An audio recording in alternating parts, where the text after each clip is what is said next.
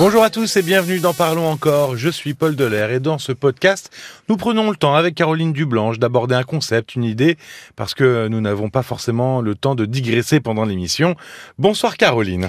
Bonsoir Paul. Laurent est séparé depuis 6 ans et a une fille de 14 ans.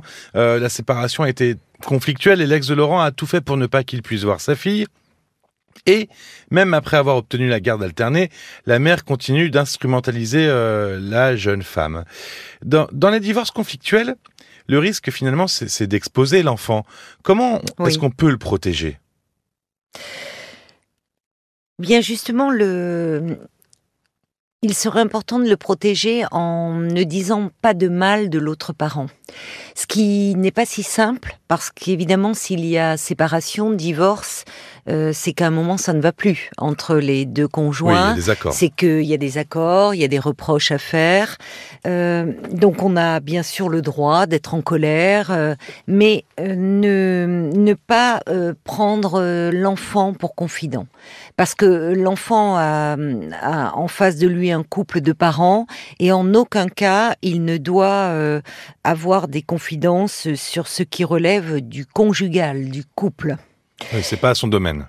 Et évidemment, bien sûr que non. Et évidemment, ne, on, le voyait, c'était assez terrible dans le témoignage de Laurent, où, où l'enfant euh, est utilisé pour nuire à l'autre parent.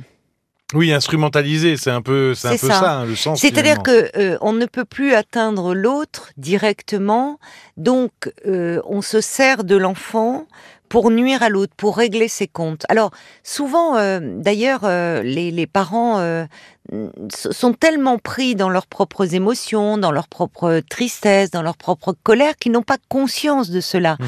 Et, souvent, les juges aux affaires familiales rappellent cela, ou les juges pour enfants, quand ils sont nommés dans les divorces conflictuels, en disant, mais enfin, vous êtes les parents, vous aimez votre enfant. Et là, les deux, la, la plupart du temps, bien sûr qu'ils aiment leurs enfants, mais n'ont pas toujours conscience qu'ils lui font du mal en, en, finalement, en disant du mal de son autre parent.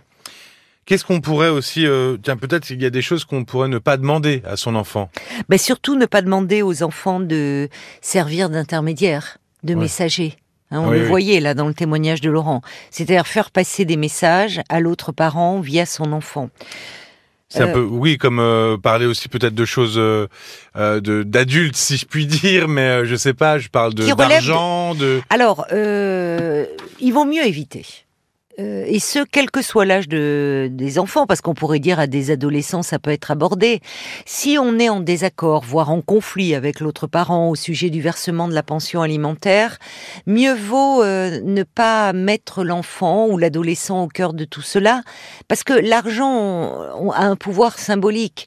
Et euh, oui, on le dit régulièrement. Mais oui, l'enfant peut se dire si mon père, ce sont souvent les pères qui sont amenés à, à verser une pension alimentaire, si mon père ne veut pas payer pour moi, au fond, c'est que je ne compte pas pour lui. Hmm. Euh, la réalité, elle est souvent plus complexe. Oui, les raccourcis sont faciles. Mais oui, malheureusement, euh, quand euh, on n'aime plus l'autre, on n'a pas envie de, de, verser de l'argent. Enfin, on veut plus faire de cadeaux au sens propre comme au, au, figuré. Donc, il vaut mieux éviter de, de, leur parler de, de tout ça, de ces problèmes matériels. Une autre chose, euh, c'est hum, si on a un nouveau partenaire dans sa vie, euh, prendre le temps de s'assurer que la relation est solide, euh, que l'on envisage, que l'on peut se projeter dans l'avenir avec cette personne avant de la présenter aux enfants. Il n'y a pas de il n'y a pas, j'allais dire, il n'y a pas le feu au lac, mais pas de précipitation. On a le temps. Le, parent est, peut être très heureux, enthousiaste de, cette nouvelle rencontre, mais de là à, très vite associer l'enfant, il y a un risque parce que l'enfant ou l'adolescent a encore en tête le couple parental. Mmh. Donc l'autre, euh, ça peut être si on le présente trop tôt ça peut être préjudiciable même pour l'avenir de la relation parce que l'enfant peut prendre en grippe euh, ce nouveau compagnon ou cette nouvelle euh, compagne. Donc, patience, se donner du temps. Et ce qui est d'ailleurs bien pour le, le parent qui est en, en couple à nouveau, de, de vivre son histoire de couple avant euh, de pouvoir euh, l'associer à une vie de famille. Et on l'entendait avec Laurent, euh, sa nouvelle compagne, finalement était acceptée par sa fille. Oui, il faut le temps d'apprivoiser les choses, en fait. C'est ça, il faut se... Parce qu'il faut quand même pas oublier que la séparation des parents est, est un profond bouleversement. Hein, il y, y, a un truc je sais, on, en a parlé avant d'enregistrer, et je ne crois pas que tu l'aies dit, et ça paraît évident, euh, c'est de pas demander à l'enfant de faire un choix. Ça paraît évident. Ah oui, tu fais bien de me le rappeler. Et parfois, c'est peut-être plus fort que, que, que les parents. Oui, de faire un choix quant au euh, chez qui euh, il veut vivre, chez quels parents. Oui, c'est c'est un c'est un un choix impossible à faire pour l'enfant.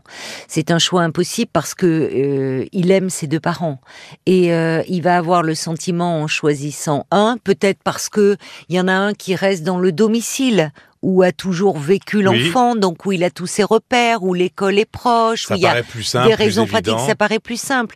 Mais en, voulant rester dans ce lieu-là et en choisissant le parent qui y vit, il peut avoir le sentiment de trahir l'autre parent et être pris dans ce qu'on appelle un, conflit euh, de, loyauté. Et c'est pour ça que souvent, ça peut paraître arbitraire, mais Laurent le disait fort justement, euh, les juges aux affaires familiales, ce sont eux qui tranchent. et ça enlève un grand poids à l'enfant. Euh, un grand poids dans le sens où euh, il n'a pas eu à prendre euh, cette décision de je choisis l'un plutôt que l'autre. Oui, ça le déresponsabilise de tout ça. Si tu avais un dernier conseil aux parents, ce serait lequel? Qu'ils prennent soin d'eux avant toute chose. Tout simplement. Mais oui, qu'ils prennent soin d'eux. Non, mais c'est vraiment important. C'est pas un, conseil en l'air parce que divorcer, est un moment euh, de vie euh, difficile, compliqué, douloureux, qui engendre beaucoup de stress, de tension, de fatigue, euh, et cela peut se répercuter hein, d'ailleurs sur sur la santé. Donc veiller à, à s'accorder des pauses, à, avec des amis, avec des, des, membres de la famille sur lesquels ils peuvent s'appuyer, des des moments où ils peuvent se confier justement, partager leur leur déception, leur tristesse leur colère, leur ressentiment vis-à-vis de l'autre. Parce qu'avec les amis, on peut faire tout ça. On peut se confier en toute liberté. Euh, et là où il est, c'est dévastateur de prendre, comme je le disais, l'enfant pour confident. Donc, euh, prendre du temps pour soi en tant que parent, c'est euh, une façon de pouvoir continuer à assumer ce rôle de parent qui n'est pas simple auprès de l'enfant, continuer à être présent pour lui, disponible pour lui, à un moment où il en a particulièrement besoin, où il a besoin d'être rassuré sur la continuité euh, de ce lien d'attachement, de cet amour, puisque rappelons-le, euh, il est, il est important et surtout aux jeunes enfants de dire que si les parents se séparent, l'amour peut s'arrêter entre euh, papa et maman, mais en revanche que l'amour que l'un et l'autre éprouvent pour lui, ça, il ne s'arrêtera jamais. Et ça, c'est très rassurant pour un enfant. Alors, avec un adolescent, on va pas dire les choses de la même façon, mais c'est important de rester un parent solide. Alors, ça veut pas dire qu'on n'a pas le droit de s'autoriser à craquer, et c'est là où les amis peuvent être très importants. Et si vraiment on est très éprouvé, ne pas hésiter à demander l'aide d'un professionnel. Merci beaucoup, Caroline. Merci à toi, Paul. Vous pouvez retrouver aussi tous les témoignages de cette soirée euh, sur RTL.fr et sur l'appli RTL. Il y avait Rémi, Laure, Jean-Jacques ou Guillaume aussi. Vous pouvez euh, aussi nous retrouver sur toutes les plateformes de podcast. N'hésitez pas à vous abonner.